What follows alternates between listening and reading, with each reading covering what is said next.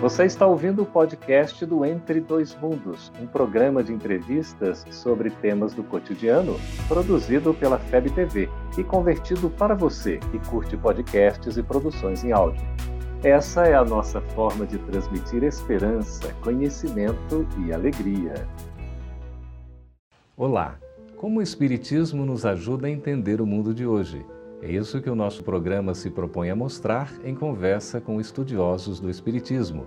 E o tema do nosso programa de hoje é Conversando com os Espíritos a comunicação com o mundo espiritual. Prepare-se, Entre Dois Mundos está começando agora.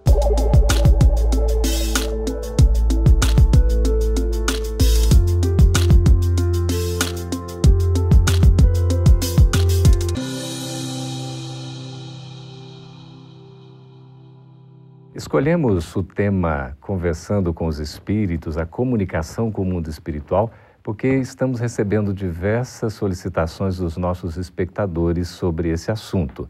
E para tratar deste tema, estamos recebendo aqui em nossos estúdios na FEB TV em Brasília, Fátima Guimarães e Jacobson Trovão. Fátima é estudiosa, trabalhadora da Federação Espírita Brasileira na área da mediunidade, estudo e prática. Seja bem-vinda, Fátima. Muito obrigada, é uma alegria estar aqui com vocês. E Jacobson também trabalha nessa área da mediunidade no movimento espírita do Brasil e também autor da obra Psicofonia na obra de André Luiz. Seja bem-vindo, Jacobson. Eu que agradeço, Geraldo, a oportunidade. Muito obrigado. Então, para a gente começar a conversar, afinal de contas, Fátima e Jacobson, há vida depois da morte? Essa certeza nós temos desde que habitamos a Terra, né? desde os povos mais antigos, que nós sentíamos a presença. Então já vem em nossos corações, já é inata em todo ser humano.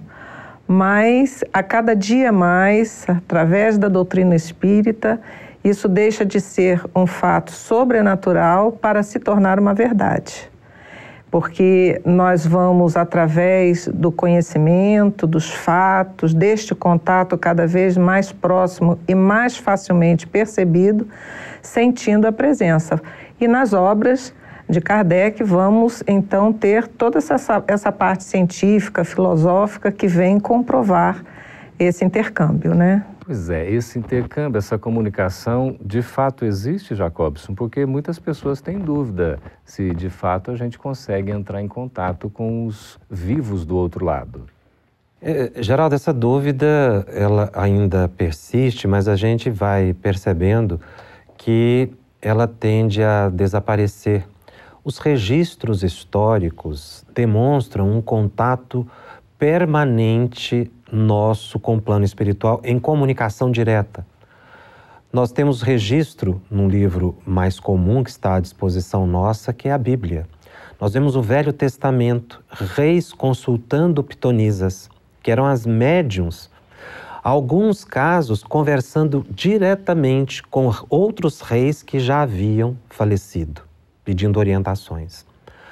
O Novo Testamento com Jesus, então, a comunicabilidade se expõe de forma impressionante. Jesus, no alto do Monte Tabor, ele conversa com Moisés e Elias diante dos apóstolos.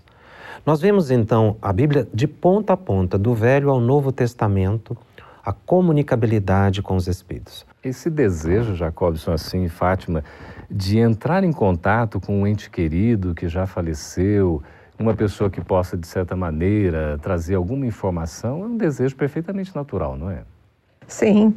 É, a ligação que nós temos né, entre os familiares, não só aqueles que estão agora encarnados conosco e que sentimos a partida, mas aqueles que ficaram no plano espiritual, ela é constante. É uma necessidade que temos de estar no, nos, nos relacionando, não é? E nós então podemos, através de, do, do, da intuição, né, da, das percepções de diversas ordens, nós sentimos em nós a presença e isso faz com que é, queiramos ter a certeza, não é?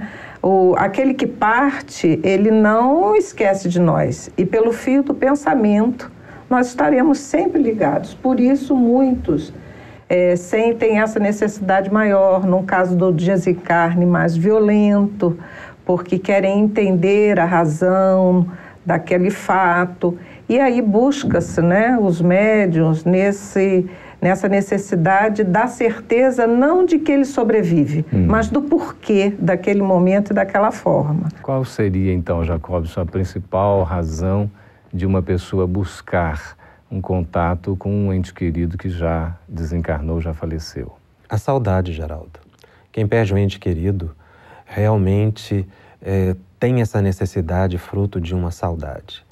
E essa saudade chega a tal ponto que as pessoas muitas vezes é, se aventuram e se arriscam, esquecendo que aqueles que partiram também querem conversar conosco. Mas a separação muitas vezes é necessária. Aquela saudade desequilibrada, o choro permanente, a inconformação, a insatisfação, são fatores que, inclusive, impedem a comunicação. Porque aquele que foi precisa se libertar para continuar o seu progresso. Ele também não esqueceu.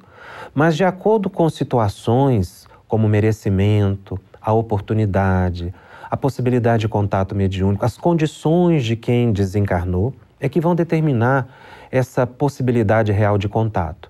Nós estamos continuamente em contato com os nossos entes queridos, mas não podemos transformar esse desejo, essa saudade, em algo que nos desequilibre e desequilibre aquele que foi. E será que a gente não está causando assim, eh, Fátima, uma espécie de dependência com relação a essa comunicação, ficar aguardando, por exemplo, um comunicado, uma mensagem que vai nos trazer um esclarecimento, um alento, enfim, mas a gente fica, parece que naquela dependência, enquanto isso não chegar, eu não posso tocar minha vida do lado de cá. É, isso realmente é o que nós observamos, não é?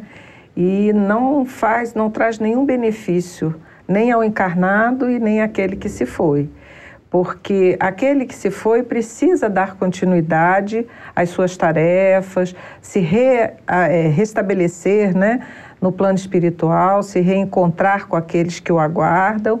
E é necessário, então, que os daqui se conformem, que o dia que for né, adequado, se for necessário, de alguma forma o plano espiritual encontrará os meios de trazer a notícia tão aguardada. E a pessoa assim que deseja receber esse contato, tem alguma preparação especial, específica que ela possa fazer? Olha, pedir a Deus com sinceridade que ele permita esse contato, tendo a certeza que todos nós somos filhos de Deus e não estamos desamparados. Existem pessoas que ficam muito preocupadas. Alguns chegam a pensar que será que o meu familiar que desencarnou está com fome, está com frio? Pessoas é, é, lembram dela no, no, no sepulcro, é? imaginando que elas estão ali desconfortadas. Então é preciso tirar essa imagem da mente para ver a pessoa de forma equilibrada. E esse meu pensamento positivo ela vai receber em forma de oração. E se Deus permitir, o contato acontecerá. Muitas vezes não através de médiums, hum. mas através de sonhos, da, da, das visitas espirituais, que são muito comuns. Ah, e muitas vezes sonho... mais autênticas do que através de uma mediunidade. O sonho é uma das possibilidades de comunicação com aqueles nossos entes queridos, então. Com certeza. Só segura um momentinho, Fátima e Jacobson, nós vamos para um breve intervalo e vamos continuar conversando sobre essa questão do sonho. O sonho, uma possibilidade da gente entrar em contato com aqueles que nos são entes queridos, os nossos familiares, dos quais a gente se lembra com tanta saudade. E você, costuma ter sonhos?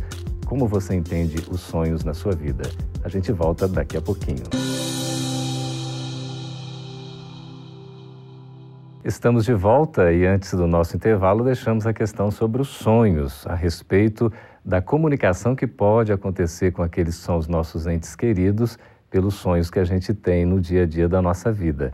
Fátima e Jacobson, como é que funciona o sonho nessa comunicação com os entes queridos que já partiram para o plano espiritual? Quando nós dormimos, nós nos libertamos do corpo naturalmente. Porque não estamos presos ao corpo físico como se estivéssemos numa prisão. A alma se desprende com muita naturalidade. E, se afastando do corpo, nós estamos onde? no mundo espiritual e vamos encontrar encarnados e desencarnados de nossa afinidade, de nosso interesse. Uh, então, o, o, o que ocorre é que às vezes a gente não se lembra, porque o cérebro espiritual, o cérebro da alma, digamos assim, tem uma capacidade de percepção muito maior do que o cérebro orgânico. Então, quando nós voltamos ao corpo e acordamos, aquelas imagens ficam fragmentadas uhum. e ainda misturadas com a química cerebral, com os impulsos orgânicos, com imagens que a gente viu durante o dia, que nos impressionaram, que ficaram registrados uhum. no nosso cérebro. É uma lembrança parcial, né, Jacob? A lembrança, ela, ela, ela, ela é parcial. Ela pode ser mais concreta dependendo da necessidade e do merecimento da pessoa, uhum. a benefício. O que não se deve, Geraldo, é ter um anseio, o desespero do encontro. Uhum. Chorar demais, evocar, isso atrapalha. Mas no, na noite, os contatos acontecem. Por isso que é importante essa preparação para o sono, né? Através de um recolhimento, de uma prece, não é? No silêncio, numa leitura de uma página do Evangelho, não é, Fátima? É, isso é o que nós temos que ter como um hábito. Da mesma forma, quando acordamos, fazemos a higiene, na hora das refeições. Esse é o cuidado maior do nosso espírito, da nossa alma a oração antes uhum. de dormir e ao acordar. Antes de dormir, para que possamos, através de uma leitura que já se inicia, né, o processo da oração na próxima le própria leitura edificante. Uhum. Já começamos a sintonizar, a criar um ambiente favorável para que nos desliguemos das dificuldades do dia a dia e possamos realmente encontrar aqueles a quem desejamos conversar, mas termos a certeza, guardar na nossa, no nosso coração, que nem sempre isso será possível. Uhum. Eles têm outros afazeres, né? É. Não, às vezes não estão em condições, e aguardarmos que através da oração sempre receberemos a notícia necessária, né? Ou o encontro que tanto desejamos. Essa questão da mediunidade desperta muito interesse em nós, porque também ainda gera um certo temor, um certo medo até pelo desconhecimento. Filmes, por exemplo, como O Sexto Sentido, Os Outros, não é? foram nos trazendo essa abordagem da comunicação entre os dois mundos. A mediunidade, ela pode ser desenvolvida? Como é que é isso, Jacobson? A primeira questão é entender o que é a mediunidade. Mediunidade, segundo Allan Kardec, é uma faculdade. Isso ele coloca no Livro dos Médiuns. Cem anos depois da publicação de O Livro dos Médiuns, Chico Xavier recebe um livro que homenageia o centenário dessa importante obra básica, que é o livro Seara dos Médiuns. E Emmanuel retoma a discussão uhum. da questão faculdade, ele chama de sentido, colocando o sentido mediúnico ao lado dos demais sentidos que nós utilizamos. Então é algo natural. A mediunidade é natural. E você me perguntou se é desenvolvível. Quando a gente lê, nós estamos desenvolvendo não é? a nossa capacidade intelectiva. Uhum. Quem trabalha com degustação desenvolve o paladar. Então, a utilização da mediunidade faz com que ela amplie-se a possibilidade de percepção do mundo espiritual. Quer dizer que é, a gente vai trabalhando esse desenvolvimento no processo de educação até mesmo, né, dessa faculdade, e a gente tem essas diversas, digamos assim, modalidades mediúnicas, né? como é o caso da psicografia, talvez seja a que é mais passiva, digamos, como o próprio Allan Kardec fala no livro dos médios, né? do desenvolvimento pelo exercício. Sim, ah, mas para aquele a gente tem que deixar bem claro, para aquele que já possui, né? porque médios todos nós somos, mas alguns de nós vêm com a possibilidade do trabalho mais efetivo, que Ivone Pereira chamava da mediunidade produtiva. Hum. Então, nesses, as pessoas, aqueles que já sentem, eles conseguem melhorar cada vez mais a sua, esse sentido, como nos fala Jacobson, ou esta faculdade, através do exercício. Mas o exercício somente não basta. Há necessidade de conhecer como funciona. Porque tudo aquilo que conhecemos utilizamos melhor qualquer coisa em nossa vida, né? Aí entra o estudo. É, entra o estudo. É conhecer como se passa, por que se passa, qual é a forma que isso acontece, como os espíritos atuam sobre nós, e aí nós vamos nos tornando instrumentos mais afiados, como nos fala Emmanuel, para a tarefa. Um dos instrumentos mais afiados, Jacobos, que a gente conhece ter mediunidade, é o grande exemplo de Chico Xavier. O, Chico Xavier tinha uma mediunidade produtiva, um fenômeno único né, na história da humanidade. Eu gostaria de retomar um pouquinho a questão do desenvolvimento que você colocou, uhum. porque a gente uh, tem contato com inúmeras pessoas e vemos algumas que têm muita vontade de psicografar, Existem pessoas que têm vontade de incorporar, têm esse hum. desejo. E a faculdade mediúnica, ela não pode ser fruto de, um, de um, uma tentativa sem que haja um compromisso. Não se deve forçar o desenvolvimento da uhum. mediunidade.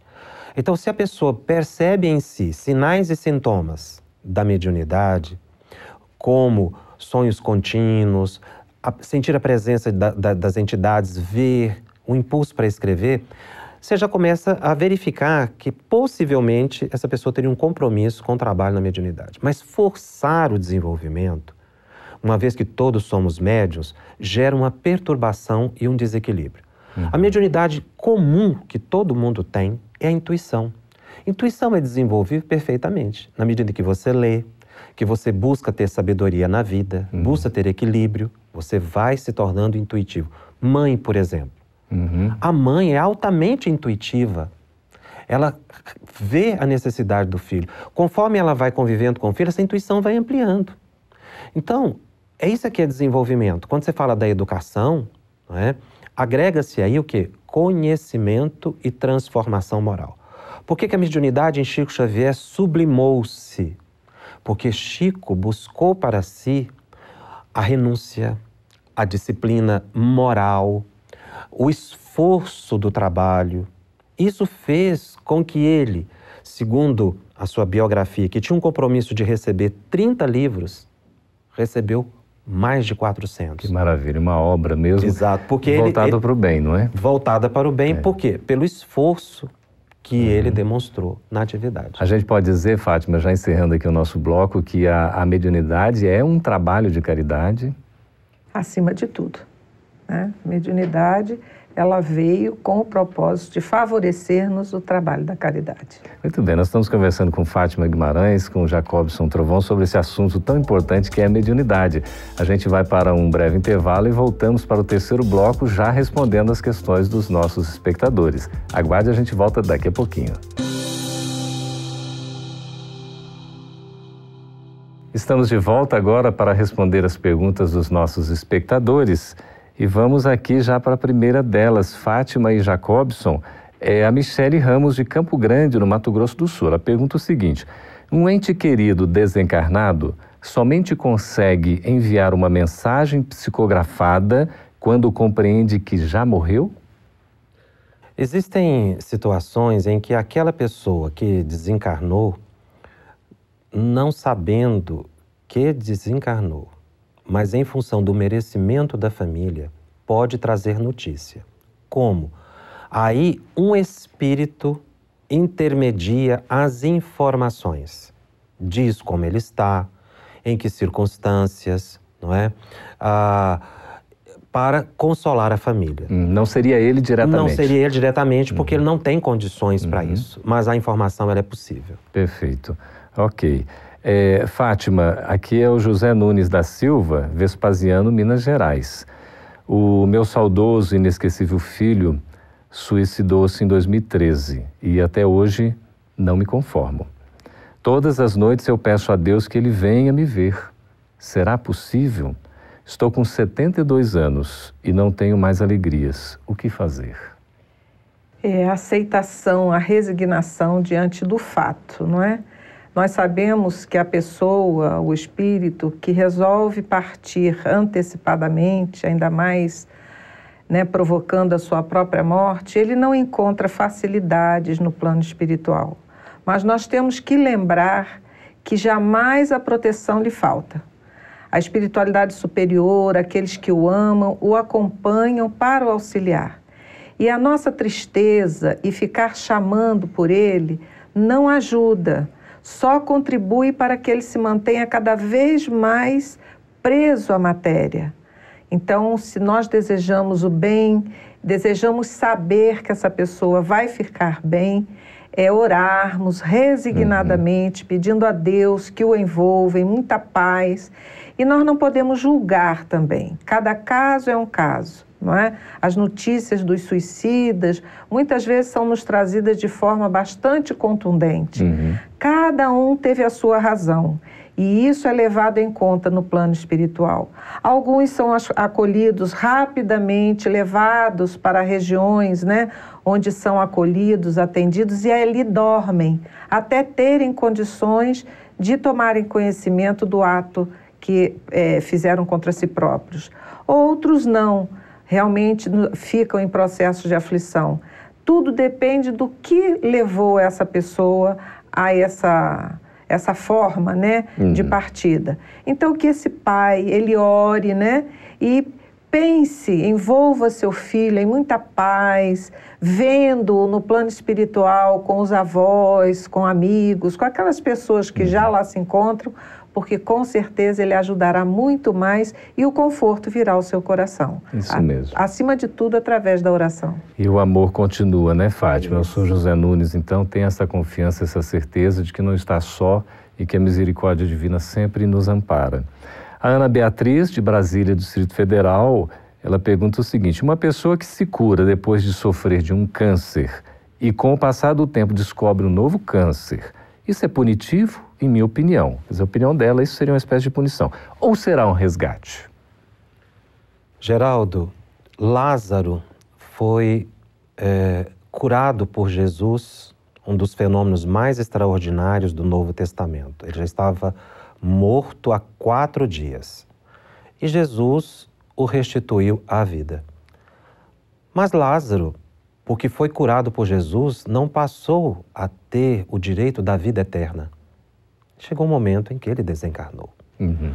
A cura, ela acontece e muitas pessoas não entendem bem o porquê. É para que nós possamos dar continuidade às nossas provas na Terra. A cura é um convite para a melhoria pessoal. Se o câncer voltou, isso não é uma punição. É um processo natural de resgate, de provas e de expiações a benefício das pessoas. Então, se a pessoa vem a desencarnar, naquele período de cura de um, de um episódio e a doença que veio muitas vezes fatal depois, uhum. foi exatamente o tempo de transformação moral que essa pessoa precisou. E muitas vezes isso acontece de, depois de uma doença grave, uma reavaliação da vida e um realinhamento de uhum. caminhos, para que depois ela volte para o mundo espiritual com maior equilíbrio. A doença é sempre uma benção a cura uma oportunidade de transformação moral. Que maravilha, Jacobson. Agora é a Svami de Almeida, Dores de Ganhães, em Minas Gerais, Fátima. Ela pergunta o seguinte: todo desencarnado, com exceção dos que vêm em missão, vão primeiro para o umbral? É, essa é uma questão que, depois do, do livro André Luiz, né, Nosso hum. Lar, ficou com um entendimento assim um pouco confuso, né? Umbral na realidade é uma a soleira da porta, é a passagem, né? É, é a abertura de entrada. Então é, nós podemos ficar parados na porta, indecisos se vamos ou não passar, entrar no recinto ou retornarmos. No caso da morte, esse umbral ali, o André Luiz nos é, mostra que aqueles com medo ou porque a consciência culpada, né, ainda lhes prendem, né, a terra, eles se mantêm nessa passagem. Uhum. Mas obrigatoriamente todos nós vamos passar pelo umbral. Ficar lá é uma opção de cada um, não é? Ou essa passagem bem breve ou às vezes, né? Isso. É um apenas assim um relance, não é? Exatamente. Jacob? O umbral envolve o planeta essa palavra ela designa um espaço. Uhum. Então existem regiões mais densas e menos densas que envolvem o planeta. Nosso lar, por exemplo, está na região do umbral, numa faixa mais é, amena, uhum. digamos assim, de vibrações, embora densas. Então, todos nós vamos passar pelo umbral, não tem como, porque é um, uma passagem, um caminho. Como Fátima realmente disse, o problema é a pessoa querer ficar lá. E é, como é, é que a gente certo. quer ficar? Pelo nosso comportamento. Uhum. O desequilíbrio é, é que nos determina. Aliás, eh, André Luiz diz que se a gente quer avaliar como estaremos depois da morte ou desencarnação, basta avaliarmos nossa vida atual. E a gente vai saber muito bem para onde vai. E nós temos a oportunidade de fazer isso desde agora, né? Isso que é interessante, é. com essas reflexões, com esses conhecimentos. Né? Por isso que é tão importante a doutrina espírita nos alertando acerca dessas questões, né, do nós sermos, ou pelo menos tentarmos sermos homens de bem, não é? Uhum. Conquistarmos virtudes. Quer dizer que essa passagem que seja breve possível como realmente uma entrada, mas a gente vai ter no fundo é o, o, a consequência dos nossos méritos, não é isso? É isso mesmo. É como vivemos, é como nos encontraremos do lado de lá. Uhum. Não nos tornamos santos simplesmente porque alguém orou por nós e desencarnamos, né? Então, como o Jacobson ressaltou, a nossa vida, a nossa transformação hoje fará o que nós vamos encontrar, nos dará o que vamos encontrar do lado de lá, não é? Pois é, nós conversamos aqui com Fátima Guimarães, com o Jacobson Trovão, a quem a gente agradece a presença aqui no programa Entre Dois Mundos. Muito obrigado. Obrigada a você. Muito obrigado. Agradeço também a participação dos nossos espectadores que nos escreveram. Convidamos a vocês que têm as suas dúvidas, sugestões, também podem nos escrever. Aí o nosso endereço está no vídeo. Pode entrar em contato com entre dois mundos febtv.com.br. Nós vamos estar à disposição no que for possível a gente atender todos vocês. Também solicitamos que assinem o nosso canal aí no YouTube Gotas de Luz. Um abraço a todos. Até mais. Essa é uma produção da Federação Espírita Brasileira. Para saber mais, siga arroba FebTV Brasil no YouTube, Facebook e Instagram. Ative o sininho para receber as notificações e ficar por dentro da nossa programação. Até a próxima!